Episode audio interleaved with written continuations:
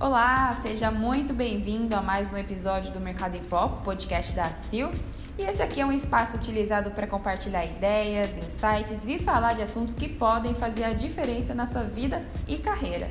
Então anota aí, todas as quartas-feiras temos novos encontros, novos bate-papos com convidados super especiais.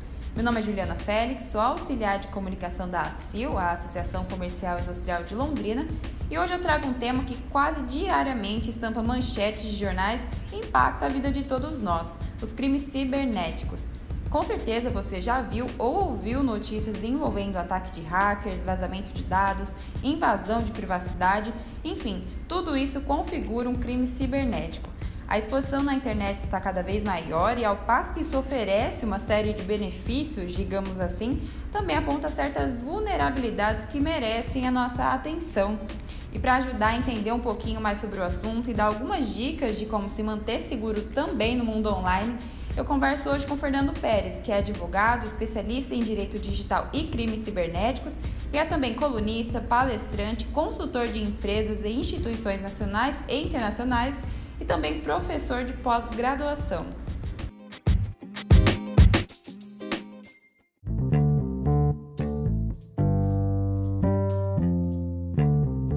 Então, doutor, muito obrigada pela sua participação, por topar participar do nosso podcast e falar de um tema que é tão importante, né? Eu agradeço a oportunidade de discutir um assunto tão importante. É, agradeço a oportunidade que a CIL ela dá para fomentar, para para comentar questões que são importantes para empresários, para todos nós usuários, ou seja, hoje nós não temos como fugir de certas responsabilidades, direitos e deveres relacionados ao mundo virtual, e esta é uma ótima oportunidade para nós discutirmos como melhor podemos utilizar a internet né, da forma mais correta e segura. Muito obrigado pelo privilégio de estar aqui com todos vocês. Então vamos lá, doutor Fernando, vamos começar pelo próprio conceito. O que seria um crime cibernético, né? O que caracteriza um crime cibernético? E se você pode aí citar alguns para a gente poder visualizar um pouquinho melhor isso. Crimes cibernéticos são todos aqueles atos, aqueles atos né, considerados crimes pelo Código Penal que são praticados com o uso, com a, que sejam empregados né, a meios eletrônicos. Esse crime ele pode começar né, da, no, mundo, no mundo físico, no mundo real, e é, terminar, né, percorrer ou terminar o mundo virtual. Ele pode é, começar no mundo virtual e terminar né, no mundo real, assim como ele pode acontecer inteiramente no mundo virtual também, como no caso, por exemplo, da invasão de bancos de dados, invasão de empresas por hackers, uh, e esses bancos, essas informações, esses dados são compartilhados, são vendidos pela internet. São diversas situações, mas de uma forma geral, são aqueles crimes ocorridos, aqueles crimes praticados com emprego de tecnologia. Então, é uma definição tanto quanto abrangente, porque a tecnologia por si só está presente né, em várias, vários aspectos, várias práticas nossas, nossas do dia a dia, mas a partir do momento que o, o emprego dessa tecnologia né, principalmente as tecnologias computacionais, acabam permitindo a ocorrência, a propagação desse crime, é considerado um crime cibernético. E a gente tem visto isso cada vez com mais frequência, né? E, e os motivos eles costumam variar, seja aquele que começa no, no meio virtual e vai para o real, ou que começa no virtual e acaba no virtual. Os motivos eles tendem a seguir um padrão, eles variam. De uma forma geral, quando nós falamos de crimes cibernéticos são velhos crimes cometidos por novos meios. Né? As, tirando alguns casos pontuais de crimes próprios virtuais, é, como um crime de invasão de dispositivo informático, a maioria dos outros crimes, crimes contra a honra, estelionato, falsa identidade, falsidade ideológica, ameaça, todos eles são crimes já previstos no Código Penal, porém a sua prática ela é diferente, ou seja, né, o meio praticado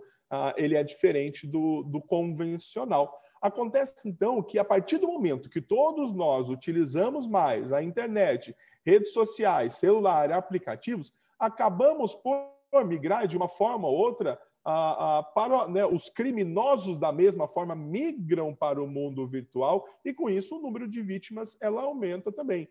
Então, né, é, por exemplo, diversos crimes relacionados questões financeiras, por exemplo, fraudes, né, assaltos né, presenciais, assaltos físicos, por exemplo, eles estão diminuindo ao passo que os crimes virtuais aumentam. Para um criminoso, compensa muito mais, é muito mais barato, é muito mais prático e rápido cometer um crime virtual, porque existem diferentes é, formas dele tentar se esquivar, né, existem, ele consegue produzir né, práticas em massa, ele consegue cometer o crime em massa, ou seja, contra várias pessoas, milhares, dezenas de milhares de pessoas ao mesmo tempo. Então é muito mais fácil, muito mais rápido, muito mais barato cometer um crime pela internet. E, de fato, é, criminosos que eram praticantes né, de atos ilícitos ah, de forma presencial migraram também. Diversos casos que eu pude acompanhar de, de, de assaltantes de banco que acabaram se tornando fraudadores né, estelionatários na internet. Então, a partir do momento, ao passo que nós aumentamos, né, estamos mais ah, presentes na internet ah, e difícil de esquecer da, da, nossa condição de pandemia, estamos trabalhando mais de forma remota, tivemos que aprender a lidar com diversas situações e tudo isso potencializou, né, aumentou o número de acessos, aumentou a nossa presença na internet e potencializou a ocorrência de crimes também. Então, o padrão ali acompanha o nosso uso mais uh, intenso, né, intensivo da internet, assim como os criminosos eles começam a despertar para diversas vulnerabilidades, para nossa fragilidade quando nós navegamos é, na rede. Nossa, isso é bastante assustador, né? A gente tem aí notícia de, de vários vazamentos de dados pessoais, inclusive até nas últimas semanas mesmo, né? Só ali dar um Google que aparece centenas de casos. E um deles chega a citar cerca de 223 milhões de dados cadastrais de brasileiros que foram vendidos na própria internet. A gente vem de um contexto de LGPD, né, que ela passou a vigorar aqui no Brasil é, em setembro, se eu não estou enganada, de 2020. E aí, como que essa Lei Geral de Proteção de Dados ela pode atuar para evitar que crimes como esses aconteçam, doutor? Esses vazamentos que, que você citou, que têm acontecido nas últimas semanas, são muito preocupantes. Eu que lido com isso já há algum tempo, uh, estou ainda extremamente assustado uh, e com muito medo, porque isso demonstra a fragilidade das empresas que cuidam das nossas informações. Uh, esses vazamentos que ocorreram desde o início do ano, eles, eles acabaram por revelar cadastros de, de, como você disse, mais de 223 milhões de pessoas em um desses bancos de dados, né, cadastros completos ah, sobre, sobre todos nós. Praticamente né, a maioria de, de nós é difícil encontrar alguém que não tenha que não tenha o seu nome nesse banco de dados que foi vazado.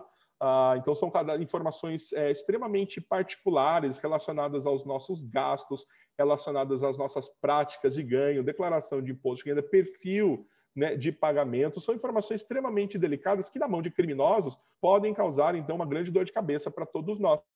Além desse, desse banco de dados, um outro, por exemplo, um dos últimos identificados, ah, continha mais de 100 milhões de informações de proprietários de linhas de telefone celular. Então, com informações completas também, mas olha só, em destaque, para o valor que a pessoa pagava na conta, na sua conta de telefone celular. Então, o criminoso ele consegue enviar um e-mail falso exatamente com as informações verdadeiras nossas e simular um boleto falso com aquele valor exato também ah, que nós estamos acostumados a pagar e por isso ah, é muito fácil cair em um golpe como esse. A LGPD, a Lei Geral de Proteção de Dados Pessoais, ela não é a primeira lei brasileira que vem a falar sobre proteção de dados e essas responsabilidades, porém é uma lei específica sobre, uh, sobre a segurança dos nossos dados pessoais. É, legislações como o Código de Defesa do Consumidor, existe uma outra lei chamada Marco Civil da Internet que vem a introduzir essa temática da proteção de dados pessoais, mas a LD é que vem afirmar, né, uma lei que foi aprovada depois de muita discussão, que ainda causa, que ainda é motivo de muitas dúvidas, muita confusão é, por parte dos usuários, é, ela vem a tratar especificamente de que forma que as empresas que realizam tratamento de dados, ah, que é o tratamento de dados, a aquisição de informações, o compartilhamento, quando uma empresa adquire os nossos dados e compartilha com outras é, com outras empresas, até mesmo a exclusão daquele dado a pedido de titular, é uma etapa de tratamento de dados, então que vem falar e, a lei ela fala sobre todas essas responsabilidades. E ela é muito clara também na responsabilidade sobre a segurança desses dados. Exige um, existe um termo no direito chamado quem vigia os vigilantes, né? Ou seja, que garantia que nós temos que quem é, teoricamente protege as nossas informações está perfeitamente protegido e nós vemos através desses vazamentos que nós estamos conversando que as empresas ainda são muito negligentes no trato né, dessas informações permitem, e, e sabe-se lá ainda, porque está sob investigação, sabe-se lá de que forma que esses dados foram adquiridos e compartilhados, mas veja que é uma preocupação muito grande que nós não sabemos ainda, temos uma ideia, mas muito caótica e preocupante, né, da dimensão dessa negligência. Ou seja, se isso acontece com mais de 223 milhões de dados cadastrais, tudo é possível. A LGPD, então, ela vem a combater ela vem buscar, antes disso, prevenção no, no, tratamento de dados, dizendo quais são as responsabilidades, e ela vem também a dispor de punições, responsabilizações para essas empresas que não tratam ah, os dados que, da forma correta. E eu não digo nem é, permitir que os dados sejam vazados de alguma forma, mas, por exemplo, o compartilhamento dessas informações sem a nossa autorização. Porque hoje existe uma cultura de muitas empresas de adquirir esses dados e fazer o que eu quiser, adquirir qualquer tipo de dado e compartilhar de maneira desordenada. Mas a, LGPD ela vem falar que nós temos que ter a, a, autorização de nós titulares, de todos os usuários, sobre todos os, os atos relacionados a esses dados, como, por exemplo, o compartilhamento. Então, ela vem a buscar prevenir e a responsabilizar as empresas que não cuidarem dos nossos dados pessoais ela é uma via de mão dupla, né? A empresa de um lado tem que ficar de olho e atenta para não ser multada, né? Para não correr o risco, sei lá, talvez de fechar por essas questões de vazamento, de segurança, e o próprio usuário, como você mesmo falou, o cliente, porque ele corre o risco ali de pessoas, né, terem acesso a esses dados e fazer um mau uso dele. É muito interessante isso, muito preocupante, na verdade, né? Por mais que nós tenhamos uma lei que trate desses, desses questões da, da, proteção de dados pessoais, cabe muito a nós, usuários, cobrarmos das empresas, ou seja, estarmos atentos é, para essas questões. E eu digo ainda, as empresas que tratam os dados pessoais, que cuidam de uma maneira correta dos dados pessoais, elas terão, a partir de agora, uma vantagem competitiva muito grande, que ao passo que os clientes, os usuários estão mais atentos a essas questões, quando a empresa ela demonstra estar é, em conformidade com a legislação em destaque, especificamente com a LGPD, ela acaba adquirindo um valor muito grande para os usuários. Então, é muito importante que as empresas atentem né, para o cumprimento da lei. É claro que pelo cumprimento por si só de uma legislação, mas mais do que isso, porque ela acaba recebendo uma atenção, um valor muito maior por parte dos clientes também. E eu vi no seu trabalho, nas suas redes sociais, Fernando, o que você fala sobre como o trabalho remoto, né, ainda mais em tempos vigentes de pandemia aí, as empresas elas tiveram que, né, dar um upgrade aí de um dia para o outro, como elas se tornaram mais vulneráveis, né, elas é, ficam mais propensas a sofrerem ataques cibernéticos. Por que que isso pode acontecer? De fato, tudo isso pegou a todos nós de muita surpresa, é difícil encontrar alguém que previa que tudo isso acontecesse de maneira tão prolongada como está, ainda está acontecendo. E aqui no Brasil, as empresas que tiveram que de um dia para o outro trabalhar de forma remota, é, mandar né, os seus colaboradores para casa, e com isso, é, com essa falta de, é, de preparação, e ninguém estava preparado aqui no Brasil, isso é natural, nós, muitos dos procedimentos, muitas dessas etapas, a gente acabou pulando e a gente acabou fazendo de uma forma é, é, não adequada. Como, por exemplo, de um dia para o outro, mandamos né, os colaboradores para casa e falamos para eles, muitas empresas falaram para pegar, é, para levar os computadores da empresa, os notebooks da empresa para casa, por exemplo, né? Porque ninguém estava preparado. Então, do dia para o outro, todo mundo, né? É, de um final de semana para o outro, todo mundo estava em casa. Mas veja só, é, uma, é um cuidado muito grande que nós temos que ter, porque o uso de equipamentos, né, o uso do computador, de notebook, de telefone celular, pelo colaborador fora da empresa, ela implica em diversas é, é, é, práticas de prevenção.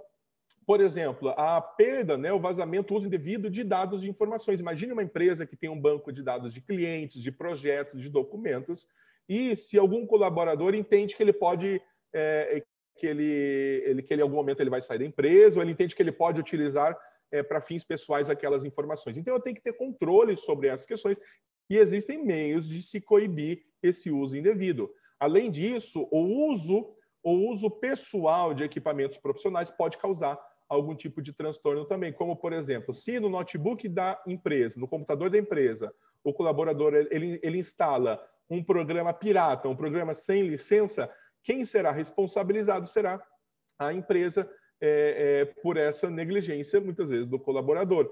A partir do momento, então, que nós não temos controle sobre as questões, ou seja, que nós não instruímos corretamente os colaboradores, muitos problemas como esses podem acontecer. Fernando, então quer dizer que eu não posso emprestar, que eu não posso deixar que ele leve? Não, mas eu, tenho, eu, eu posso deixar, pelo contrário, eu posso deixar que ele utilize. Porém, eu tenho que ter essas práticas de segurança. Eu posso, eu preciso explicar o que, que pode e o que, que não pode ser feito. Eu preciso, é, é adequado, inclusive, preparar um documento dizendo quais são essas políticas de uso de equipamentos, o que ele pode ou não pode fazer, até para que não se ocorra, né? A legislação, né, a legislação de pandemia, ela acabou prevendo muitas situações na tentativa de se evitar, porém preocupações em relação à hora extra, a atividades, é, é, atividades exercidas além daquilo pelo qual o colaborador foi contratado. Então, em algum momento, a gente tem que ter esse controle. E nós é, acabamos por é, perder, às vezes, esse horário, o, o a, a, a, atividade laboral dentro do horário pré-determinado né, pré é, entre o colaborador e a empresa, às vezes ele acaba trabalhando no final de semana, acaba trabalhando à noite, e tem que se evitar, tem que se criar regras para que não haja é, algum tipo de responsabilização trabalhista depois também. Então, nós estamos, ainda que nós fizemos tudo isso de uma forma muito muito corrida, a empresa ela ainda precisa se preocupar com essas determinações, é, com essas questões relacionadas à segurança e o uso dos dados, o acesso dos dados externo é, pelos colaboradores. E aliado a, ao trabalho remoto, vem aí a questão da venda digital, né? Porque muitas empresas elas não estavam no virtual, né, pessoalmente, e aí do nada, né, aconteceu lá a pandemia e elas precisaram é, migrar ou ter ali uma alternativa de atendimento que foi o, a internet, o meio virtual. Quais os cuidados, Fernando, que as empresas elas devem ter com essa venda pela internet? Ainda mais aquelas que não estavam, né, tão ali é, incluídas nesse contexto. Elas só atendiam presencial, né? A empresa que opta em vender pela internet, ela precisa ter alguns cuidados práticos e jurídicos também. Práticos por quê? Principalmente aquela empresa que estava acostumada a, a, vender somente de forma presencial. E quando a gente fala venda virtual, não quer dizer necessariamente que seja através de uma loja virtual, mas através de um delivery, por exemplo, através de aplicativos, né? De um dia para o outro, muitas muitas empresas, como no ramo de alimentos, por exemplo, restaurantes, lanchonetes, de um dia para o outro, né? É, é, começaram um dia não, não atuando na internet, no dia seguinte estavam é, em diversos prestadores, né? Que fazem essa mediação de contato com os clientes é, as, principalmente as empresas que não se prepararam para isso, elas precisam entender que a forma de se lidar com clientes na internet, ela, ela deve obedecer é, é, algumas práticas. Na questão jurídica, é, todas as determinações relacionadas ao Código de Defesa do Consumidor, é, elas são praticadas na internet também, com algumas exceções em benefício do cliente, como, por exemplo, a partir do momento que eu vendo um produto fora do estabelecimento comercial, isso vale para qualquer tipo de produto, não somente para lojas virtuais é, que nós compramos de outras cidades, mas se eu compro numa loja da minha cidade né, e faço essa compra através da internet, eu tenho um direito, um prazo de arrependimento de até sete dias. Ou seja, toda e qualquer compra realizada fora do domicílio, mesmo que seja por telefone. Né? Esta é a regra do Código de Defesa do Consumidor.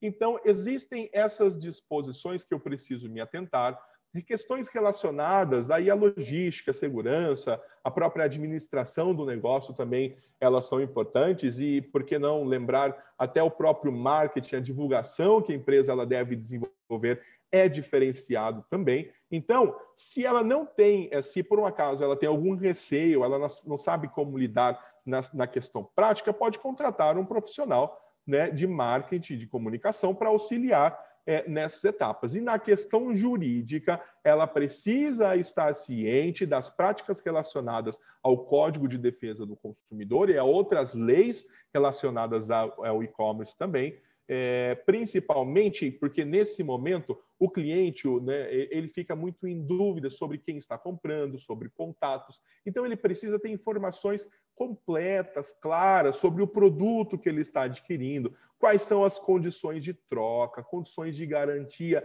além daquelas previstas é, é, em lei. Então, de fato, muitas empresas é, já estavam na internet e, a, e viram né, uma, uma oportunidade é, excelente de crescerem o seu faturamento, de venderem mais, e aquelas que não estavam, mesmo de forma forçada, né, de que forma necessária, tiveram que migrar e, e, acabaram aprendendo de uma forma ou outra. Então, temos uma segurança né, técnica e uma segurança jurídica que deve ser observada também. Com certeza é um aprendizado diário, né? Tanto até da nossa parte mesmo como cliente, usuário, tanto como da parte dos empresários, né? De aprender a lidar ali com um novo cenário, com um novo meio, com um novo tipo de atendimento, enfim, tudo conta, né? E, e, chegaram até a comentar sobre um possível monitoramento da parte do governo, né?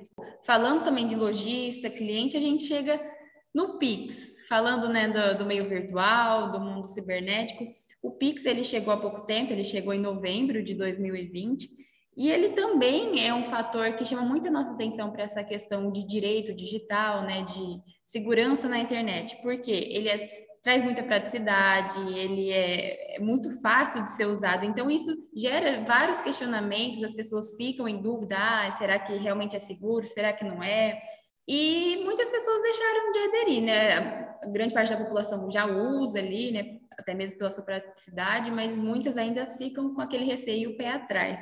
Afinal, doutor, ele é seguro? Ele difere de alguma coisa do TED, por exemplo, que a gente usava até um tempo atrás? De fato, né, o Pix ele vem, ele vem a suprir algumas, algumas, algumas dificuldades, né, algumas burocracias né, do, do TED, do DOC, que acabavam dificultando né, as transações, né, o engessamento dessas práticas de, de transação. Acontece o seguinte: primeiro, não existe nada 100% seguro no que se refere à tecnologia nós sempre temos que tomar cuidado é, em toda transação, em todo procedimento, depósito, transferência que nós realizarmos. A tecnologia do PIX em si, ela não é a grande preocupação, senão os golpes que são praticados é, é, com falsificação de documentos, falsificação de contas e acesso indevidos, e também estelionatos, ou seja, é, é, contatos, relacionamento que os criminosos fazem com as vítimas, se passando por lojas, por bancos. Essa é a maior preocupação. A tecnologia em si, ela vem recebendo é, é, diversas atenções relacionadas à sua segurança. Mas veja que, principalmente, a partir do momento que foi anunciado é, o cadastro no Pix e depois seu, a sua liberação é, para os usuários, muitos criminosos eles enviaram e continuam enviando, por exemplo, mensagens falsas relacionadas a cadastro, falando que a pessoa ela tem direito a receber um valor e ela precisa fazer um cadastro é, é, na, em, em, determinado site, em determinada página virtual, ou que ela precisa passar a, a, as informações, ou que se ela fizer um cadastro naquele momento, naquele dia, naquele link, naquela página, é, ela vai receber um crédito, por exemplo, adicional. Então, são informações que as vítimas acabam acreditando porque a partir do momento que nós é, vemos né, essa possibilidade no, de um novo meio de transação e as pessoas, ao passo que elas começam a utilizar mais, nós sentimos a necessidade de estarmos presentes também, né, de, de estarmos incluídos nessa tecnologia, os criminosos ficam atentos da mesma maneira. Então, nós temos que tomar muito cuidado toda vez que nós formos fazer uma transação e conferir as informações se elas estão corretas.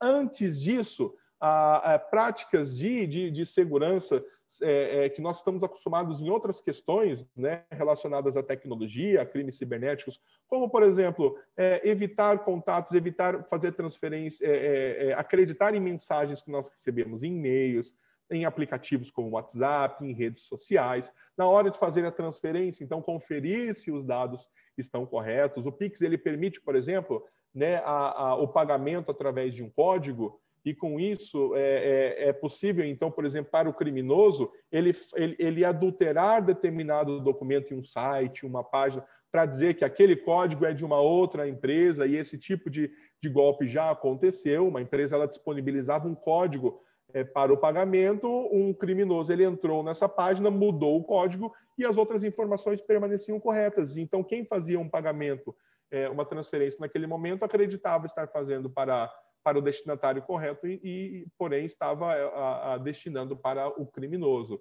Então, a nossa cultura, nós observarmos, a nossa educação digital nesse sentido, ela é mais importante nesse ponto. Eu acredito que o Pix, em algum momento, vai substituir os outros modelos é, de, de transferência, como o TED e o DOC, porque eles são mais burocráticos, eles acabam tendo mais custos, é, eles acabam demorando mais. Então, existem diversas vantagens para uso no Pix. Mas, se tivermos qualquer dúvida, devemos procurar, então, o auxílio de alguém que pode nos ajudar a fazer o cadastro, até mesmo o banco, a instituição financeira que, é, em que nós desejamos fazer esse cadastro. Na dúvida, é, se tivermos extrema dúvida, não fazer naquele momento e nunca fazer o cadastro através, né, por meio de páginas, por meio de sites que são indicados em links, em mensagens que nós recebemos. Devemos ir direto lá na instituição bancária, na instituição financeira que, de, que devemos fazer o cadastro. Então, a nossa prática no uso do Pix ela é extremamente importante para evitar golpes que já aconteceram em grande quantidade aqui no Brasil. Esse é um tema que, nossa, daria para fazer um episódio só dele, né? São tantas dúvidas, tantas curiosidades, né? Fernando. Mas aqui eu separei um último tópico para a gente conversar, que eu acho que é muito importante, que é o que uma pessoa ela pode fazer quando ela sofre um tipo de ataque. Até empresas né, que sofrem isso, como clientes, consumidores, porque a gente vê, como você mesmo disse lá no início, a gente está cada vez mais exposto na internet, é, muitas pessoas disseminam ódio, isso também é um tipo de crime, né? as pessoas criam perfis falsos para, sei lá, é, atacar outra pessoa. Então, isso é muito grave. Então, eu queria que você deixasse aqui algumas é, ressalvas para que as pessoas fiquem mais atentas, né, mais ligadas a esses tipos de ataques. De fato, existem diversas situações, diversos tipos de golpes, diversos tipos de, é, é, de, de, de, vulnerabilidades que podem haver em todo tipo de relacionamento, seja na nossa empresa, seja nas transações, nos, nos pagamentos que a nossa empresa é, faz, nos boletos que recebem, é, no cuidado que nós temos que ter com os colaboradores. De uma forma geral, se nós formos vítimas, se a minha empresa ela for vítima de um crime cibernético, é o primeiro ponto que eu tenho que, que me atentar é o seguinte: essa é uma atitude urgente. Eu não posso esperar por dias, às vezes horas, para parar e resolver esse problema. Se eu fui vítima de qualquer qualquer tipo de golpe, eu preciso parar o que eu estou fazendo e dar atenção completa. Se eu fiz um pagamento errado de um boleto ou uma transferência, eu devo, por exemplo, entrar em contato imediatamente com a instituição a, a, financeira, bancária que recebeu esses valores e verificar a possibilidade, por exemplo, de um bloqueio desses valores. Se os meus dados eles foram acessados indevidamente, eu preciso procurar cessar é, é, esse acesso indevido, verificar se eles estão sendo compartilhados na internet e verificar a possibilidade uh, de, de, de, bloquear né, o acesso indevido por outras pessoas. Existe um golpe que vem acontecendo já há algum tempo e ainda acontece, inclusive, uh, aqui em Londrina, que é, é, o sequestro de computadores da, de uma empresa. Um vírus que é instalado em todos os computadores de uma empresa, independente do porte, e acaba sequestrando, ou seja, acaba criptografando, colocando uma senha nesses arquivos, é, e a empresa ela precisa, ela acaba recebendo uma mensagem é, do criminoso, do hacker, para enviar uma grande quantidade de dinheiro, 100, 200 mil reais, para que a senha seja fornecida. Então, existem diversas práticas, diversas vulnerabilidades que precisam receber uma atenção, mas se formos vítimas de qualquer tipo desse crime, nós precisamos parar e tomar as providências necessárias devemos guardar todas as provas relacionadas a esse crime, para que então possamos levar à polícia e registrar um boletim de ocorrência e procurar um advogado para verificar as medidas que podem ser tomadas. É, alguns tipos de crimes acabam expondo a empresa de tal forma que a sua imagem ela é prejudicada. Então, mensagens de ódio, mensagens falsas, fake news, tudo isso eu não posso esperar às vezes nem horas para tomar providências, porque a internet ela difunde, ela propaga né, é, essas informações de uma forma muito rápida. E se eu, então, dessa forma, eu preciso tomar atitudes emergenciais. E se eu não tiver a, um, alguém dentro da empresa que possa auxiliar isso de uma forma pontual, eu devo procurar ajuda especializada né, o mais rápido possível. Ah, é muito importante. Fernanda, eu vou aqui abrir um espaço, então, por último, para que você deixe uma mensagem aí para os empresários, é, para os empreendedores que estão ingressando nesse universo agora, né? Alguns cuidados que eles devem tomar. É muito importante que, como nós comentamos hoje, que aquela empresa que der atenção ao usuário, que der atenção ao seu cliente também no mundo, principalmente, né, ou também no mundo virtual, ela vai ter uma vantagem competitiva muito grande.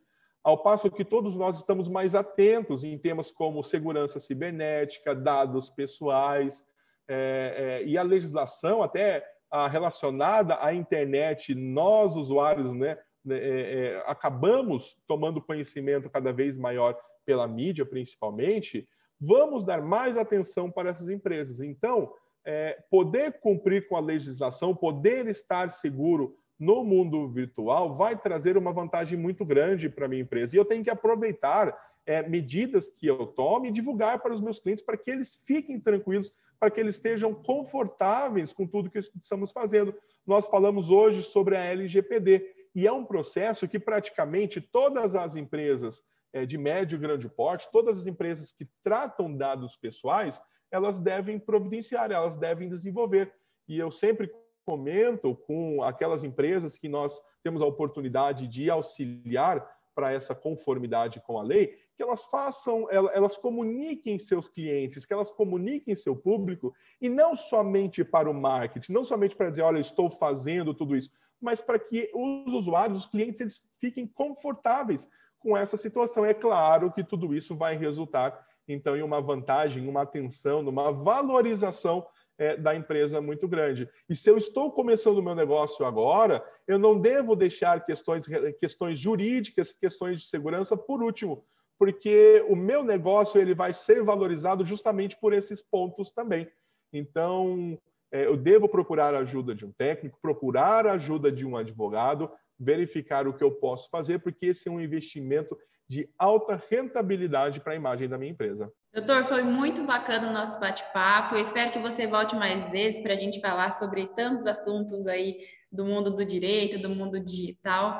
Te agradeço mais uma vez e já fica aí o convite para uma próxima oportunidade. Eu agradeço a oportunidade de discutir um assunto que causa impacto né, é, em todas as empresas. Estou sempre à disposição e foi um prazer muito grande bater um papo com você. Muito obrigado.